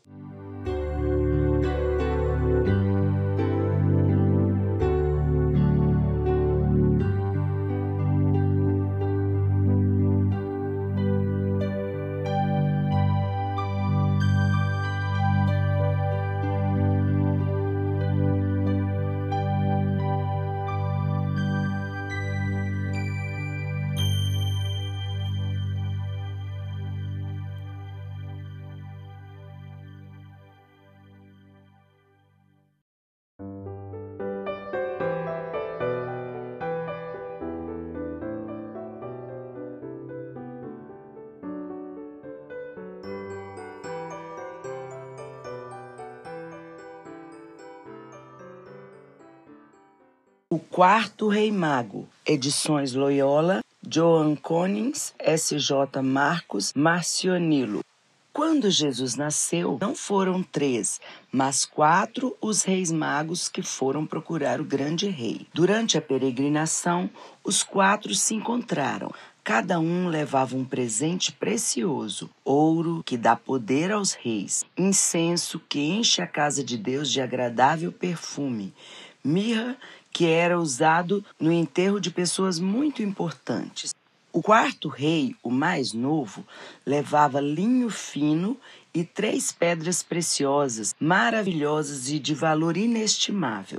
O jovem rei morava ao norte da terra, onde o tempo é frio durante o ano todo e só se vê em neve e gelo. Ele era um guerreiro altivo e corajoso, e apesar de sua pouca idade, era sensato e sábio. Era bom para o povo e muito querido por todos. Certa noite, viu em sonho uma estrela. Dias depois, a estrela apareceu no firmamento, reluzindo e chamando-o para seguir um caminho. Seu sonho se tornara realidade. O astrólogo da corte confirmou: a estrela era o sinal de que nascera um rei, um rei que vem de Deus.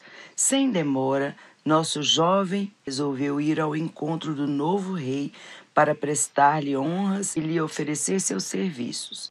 Foi sozinho atrás da estrela guia, sem saber, sem nem mesmo imaginar para onde estava sendo levado. Em pouco tempo deixou para trás as montanhas cobertas de neve e gelo e o sol começou a brilhar. Certo dia, encontrou-se com uma grande caravana. Três reis seguiam por aquela estrada, porque também tinham visto a estrela e decifrado a mensagem de Deus. Sabiam que o tempo se cumprira.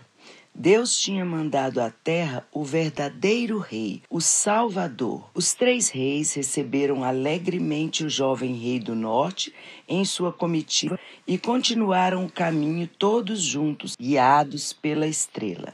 Ela parecia uma seta indicando o caminho e eles só tinham olhos para aquele sinal. Não sentiam cansaço, não sofriam calor nem frio. Não viam as borboletas, não eram despertados pelo perfume das flores. Não ouviam o riso das crianças, muito menos os choros. Só tinham olhos para a estrela e só pensavam numa coisa: devemos encontrar o grande rei. O jovem rei agia do mesmo modo, só desejava ver o grande rei enviado por Deus. Mas, de repente, seu cavalo estacou. O jovem rei assustou-se. Um choro amargo e indefeso cortou o fio dos seus pensamentos, e lá estava, à beira do caminho, uma criancinha deitada diante do cavalo. Estava nua e sangrava por cinco chagas que desfiguravam seu corpo. O rei procurou seus companheiros, pensando que eles fossem ajudá-lo, mas já tinham desaparecido na curva do caminho. Não tinham visto a criancinha porque não olhavam para baixo, só sabiam olhar para o céu, a fim de não se perder no caminho que os levaria ao encontro do grande rei. O jovem apeou, cheio de compaixão, tomou a criancinha nos braços e a envolveu no linho fino. Foi ao povoado vizinho, bateu em muitas portas até encontrar uma velhinha bondosa que aceitasse cuidar da criancinha, agora protegida pelos mais nobres dos tecidos. Cuide bem dela, disse o rei, e deu à mulher uma de suas pedras preciosas e pôs-se a galopar atrás de seus companheiros de peregrinação, mas não conseguiu mais alcançá-los, porque tinham se adiantado demais no caminho, e com eles sumira a estrela que deveria levá-lo ao grande rei. Continuou muitos dias a caminhar sem rumo, até que de repente a estrela voltou a brilhar. Alegria! A estrela guia o conduziu a uma cidade, mas ele não conseguiu atravessá-la. Não conseguia nem andar, porque um enterro barrou-lhe o caminho. O rei teve de parar para deixar passar o povo em luto, e seu olhar pousou sobre uma mulher que abraçava os filhos em desespero. Nosso jovem rei nunca vira tanta desesperança num rosto. E quando ouviu o que as pessoas comentavam em voz baixa, entendeu o porquê de tanta angústia. O marido da mulher tinha morrido. Isso já era desesperador. E para piorar, ela não tinha conseguido saldar as dívidas do morto. Por isso, eles seriam vendidos a alguns ricaços para trabalhar como escravos o resto da vida. A mãe iria para uma fazenda, as crianças se tornariam propriedade de um comerciante numa cidade distante. O dinheiro que se conseguisse com a venda deles devia ser suficiente para pagar as dívidas contraídas pelo pai morto. O jovem rei não conseguia acreditar naquela história. Não podia entender como alguém pudesse agir desse modo e de imediato pôs a mão na bolsa. Ainda tinha duas pedras preciosas. Se doasse mais uma, o que iria dar ao grande rei? Mas não hesitou por muito tempo. Para salvar aquela família era preciso dinheiro, dinheiro ou algo de muito valor. Abriu caminho entre os curiosos e pôs uma pedra preciosa nas mãos da mulher e seguiu viagem. Mas onde fora parar sua guia? Inquieto, olhava para o céu. A estrela tinha desaparecido. Tudo fora em vão? Talvez não devesse ter parado tanto pelo caminho sem falar nas pedras preciosas que tinha distribuído por onde passara. E o presente do grande rei? Ia pensando nessas coisas sem conseguir descobrir se agira corretamente. O que era mais importante, o presente do grande rei ou a vida daqueles miseráveis? E chegou à conclusão de que fizera o que tinha de ser feito, e de repente a luz voltou. A estrela voltou a guiá-lo, continuou a cavalgar feliz. Mas o cavalo o levou para um país em guerra, horror, casas em chamas, plantações destruídas, mortos e feridos semeados por toda parte, gente sem teto e sem esperança, e muitos ladrões e malfeitores aumentando o desespero dos indefesos. Alguns soldados tinham pilhado uma aldeia e arrasado tudo. Matavam todos os homens do lugar, enquanto mulheres e crianças assistiam à matança. O deboche dos soldados abafava o choro das mulheres e o grito dos pequeninos. O nobre rei tremia de indignação. Procurou um oficial para tentar acabar com aquele absurdo. Um rei mendigando a compaixão de meros soldados. Mas os saqueadores se recusaram a ouvi-lo e ameaçaram matá-lo se continuasse a se meter em seus assuntos, em assuntos que não lhe diziam respeito. Então ele pôs a mão na bolsa e encontrou a terceira pedra, a mais bela, a mais preciosa, a última. Ele a tinha guardado com todo cuidado, porque era o presente para o grande rei, mas via que ela seria o preço a pagar pela libertação daqueles condenados. Estava em sua mão livrar a aldeia da destruição e todos aqueles inocentes de uma morte indizível, e não esperou a gratidão dos libertados. Seguiu o caminho e se viu envolvido pela multidão. Preço teve de pagar para aliviar apenas um pouco da miséria que encontrava no mundo? Quem dera existisse um pouco mais de amizade, solidariedade e amor. Só assim poderia haver mais paz e justiça. Era isso que ele desejava, como um sedento deseja água. O grande rei seria um rei de paz e justiça? Certamente. O mundo precisa, o mundo necessita de quem se ocupe dos pobres e miseráveis, dos injustiçados, dos excluídos, dos aflitos. Mas como ele ia aparecer diante do grande rei de mãos vazias? Continuou devagar, sem rumo, no meio da escuridão. Já não via a estrela guia, só a fria luz da lua misteriosa.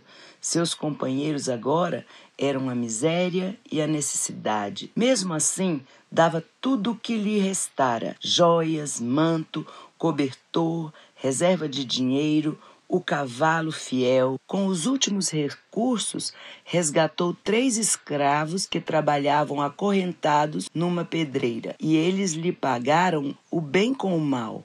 Durante a noite seguinte, o assaltaram e bateram nele. Quase o mataram para roubar o último símbolo de dignidade real que lhe sobrara, a preciosa espada de seu pai, e o abandonaram numa poça de sangue. Quando o jovem rei voltou a si, teve de se arrastar para sair dali. Não tinha mais nada. Agora era um mendigo. O tempo passou. Vivia com o que conseguia ganhar com o suor do rosto ou do que lhe dessem: um pedaço de pão, um copo de leite. Certo dia, chegou a um porto onde um grande navio estava ancorado. Era um navio de guerra movido a remo. Para movê-lo, era necessário muita gente trabalho muito duro que poucos suportavam. Por isso, os juízes condenavam os criminosos a remar nas galés. Quando o rei chegou ao porto, estavam levando um condenado para o navio. Sua mulher e filho estavam em prantos, mas os soldados iam cumprir a ordem de levar o condenado. O rei sentiu a dor daquela mãe e daquele filho no próprio coração. Procurou o chefe para pedir pelo condenado. Quem ia cuidar da família? Como viveria aquele filho sem pai? Tudo em vão. Sua súplica não foi ouvida. Só duas coisas tinham importância: a necessidade de mais braços para mover o um navio de guerra e o fato de aquele homem ter sido condenado a remar nas galés até a morte. Então o jovem rei se ofereceu para cumprir a pena em lugar do réu e foi ocupar o lugar do condenado no navio. Deixou-se acorrentar como um bandido entre bandidos. O rei, que antigamente se sentava no trono e via os súditos se prostrarem diante dele, agora devia curvar as costas e se deixar acorrentar como um escravo ao duro banco de remo. E começou um tempo árduo. O remo era pesado, suas mãos se encheram de bolhas, suas costas se encurvavam, sua vida era medo e sofrimento. Mas quando estava a ponto de desesperar, lá estava de novo a estrela guia. Não no céu, dentro dele. Sua luz lhe dava paz, tornava-o bondoso e amigo e o transformava em tocha acesa no meio daquela escuridão. Ele sabia, estava no caminho certo. Por isso, seu rosto era um espelho de mansidão e paz. Todos os que o viam ficavam admirados. Os anos se passaram, o jovem rei foi envelhecendo. Mas certa noite aconteceu um milagre. O comandante do navio lhe deu liberdade e o deixou na praia de um lugar desconhecido. Ele passou a noite numa cabana cheia de redes de pesca e com um velho barquinho. Não conseguiu dormir. Uma inquietude interior o levou para fora. Olhou para o céu E lá estava a estrela. Ela sorria no espaço infinito, grande e luminosa.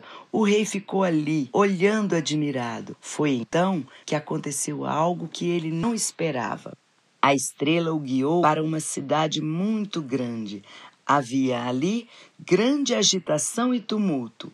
Homens gritavam, uns de raiva, outros em pranto. Cuidou dos pobres e dos marginalizados, curou aleijados e deu a visão aos cegos.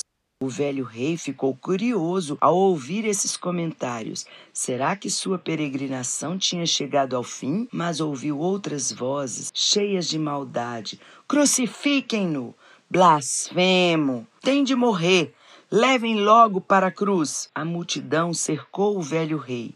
Atravessaram a cidade, chegaram a um morro onde havia três cruzes, em cada uma um homem. A cruz que estava no meio atraiu o olhar do rei que viera do norte. Ela se lançava para o alto, como se quisesse unir céu e terra, e sobre aquela cruz, exatamente sobre ela, a estrela parou. Quando o homem da cruz gritou, ela resplandeceu pela última vez depois se apagou. Seria essa cruz o fim de tão longa caminhada? O homem da cruz olhava para o velho rei, um olhar cheio de sofrimento sem fim. Todo o sofrimento do mundo parecia estar nele. O velho rei nunca tinha visto aquele rosto, mas ele lhe parecia familiar. Olhando bem, tinha a impressão de ver nele muitos outros rostos, rostos que encontrara pelo caminho, marcados pelo sofrimento, rostos que o tinham desviado da rota da estrela. Mas não, não o tinham desviado do caminho do grande rei. Foi o que descobriu nesse instante. Ao contrário, neles o grande rei viera ao seu encontro, sem que o soubesse. Agora via com clareza o homem da cruz era o rei do mundo. Finalmente chegara, finalmente encontrara aquele que andou procurando por toda a vida. Mas como o achara? Morrendo na cruz, torturado entre o céu e a terra. Seu trono era madeira bruta. O que dá de presente a esse rei? Tudo o que tinha trazido deixara pelo caminho. Olhou para o Senhor. Toma o meu coração dizia com o olhar: É tudo o que me resta. Olhou para o rosto e as mãos presas por pregos. Os braços se estendiam para a amplidão do mundo, como se fosse abraçar o universo. Foi quando o velho rei prestou atenção ao sangue luminoso.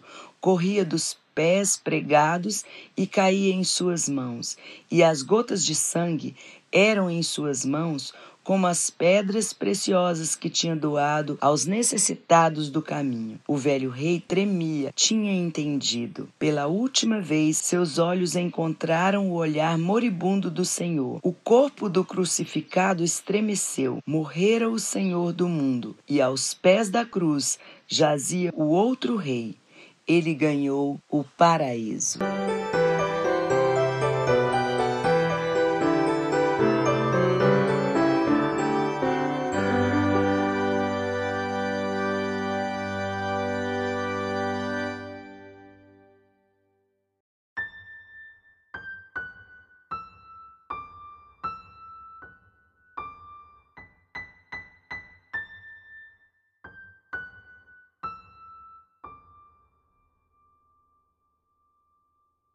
Deixa Cristo nascer, de Mirtes Matias. Desce a noite lenta sobre a terra, bela e triste, quase irreal. Bela demais em seu sublime encanto, triste demais para nascer um santo. Nasce Deus no primeiro Natal. A ordem de César, Belém regurgita. Anima a cidade o decreto real. Cheia demais está a hospedaria à Virgem cansada resta a estrebaria. Nela nasce Deus no primeiro Natal. Pastores que velam na escura montanha, ouvindo a nova do coro angelical, deixam o rebanho em busca da luz. Primeiros crentes vão ver a Jesus, adoram a Deus no primeiro Natal. Sábios à espera do doce milagre, reconhecendo a estrela divinal, deixam o Oriente trazendo um tesouro, simbólica oferta, mirra, incenso, ouro, presentes para Deus no primeiro Natal. Homem, não maldigas tua sorte incerta, não tornes vã a noite sem igual. Que importa Jesus tenha nascido? Que importa ele tenha sofrido, se ele não nascer em ti neste Natal? Deixa o orgulho, a indiferença, o ódio. Seu humilde e crente abandona o mal. Não faças do teu coração hospedaria, onde lugar para Cristo não havia. Dá lugar a Deus neste Natal. Aceita a história simples da estrebaria, a estrela linda, o coro angelical Entrega teu coração em mística oferta. Em tua alma haverá paz, no céu haverá festa, se Cristo nascer em ti neste Natal.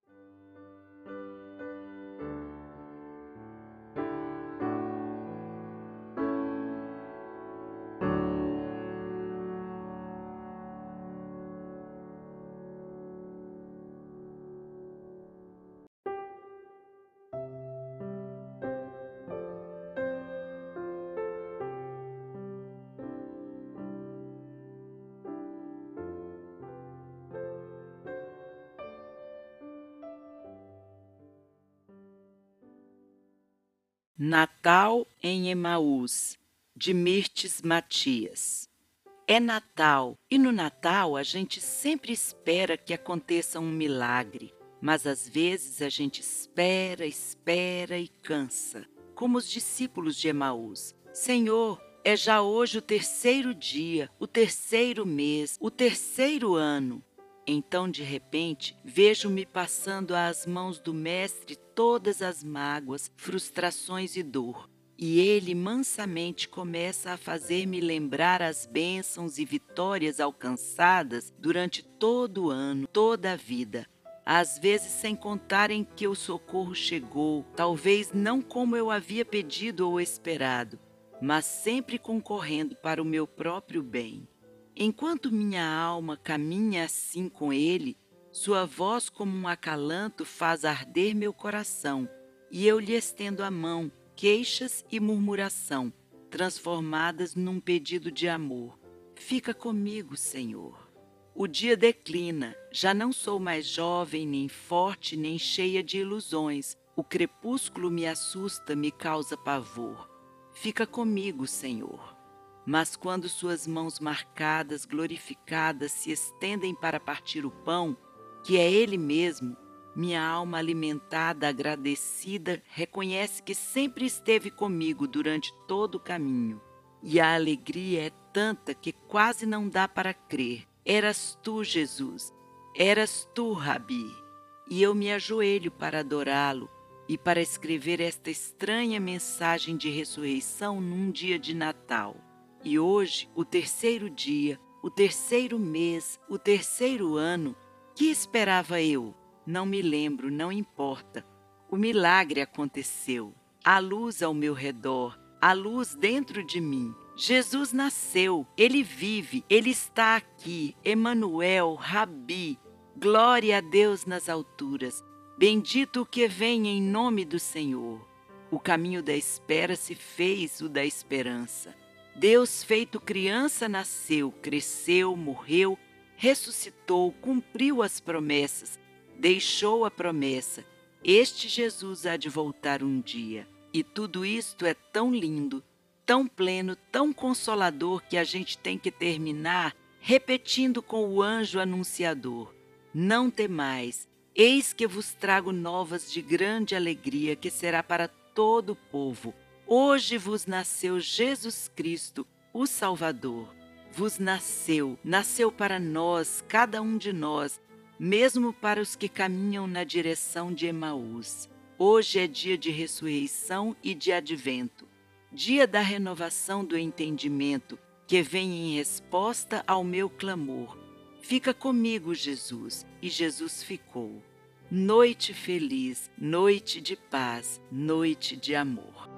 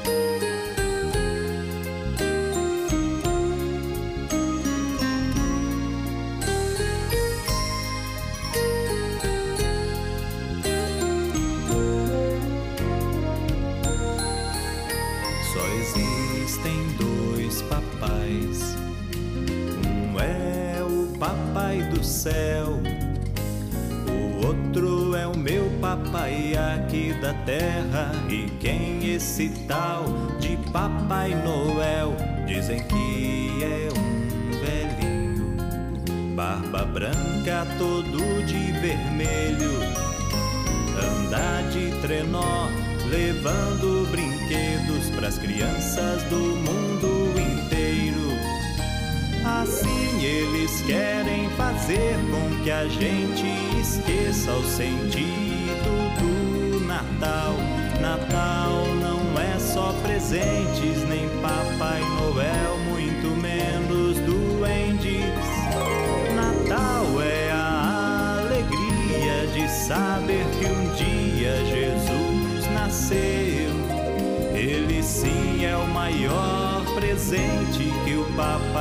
Céu ao mundo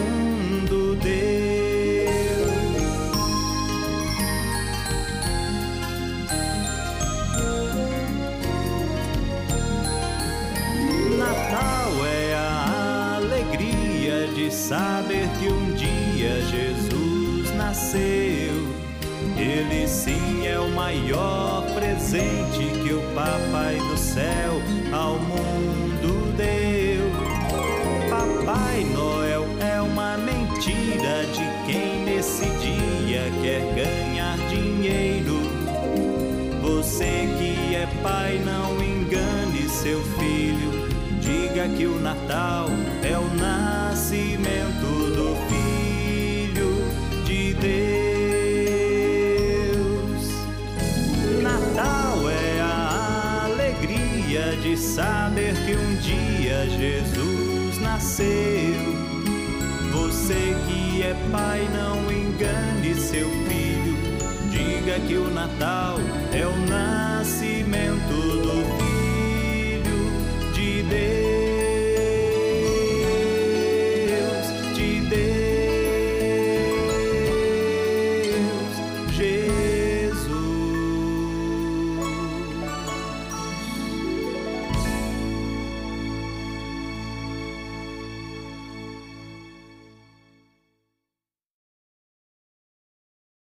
Irmão como esse. Um amigo meu chamado Paul ganhou um automóvel de presente de seu irmão no Natal.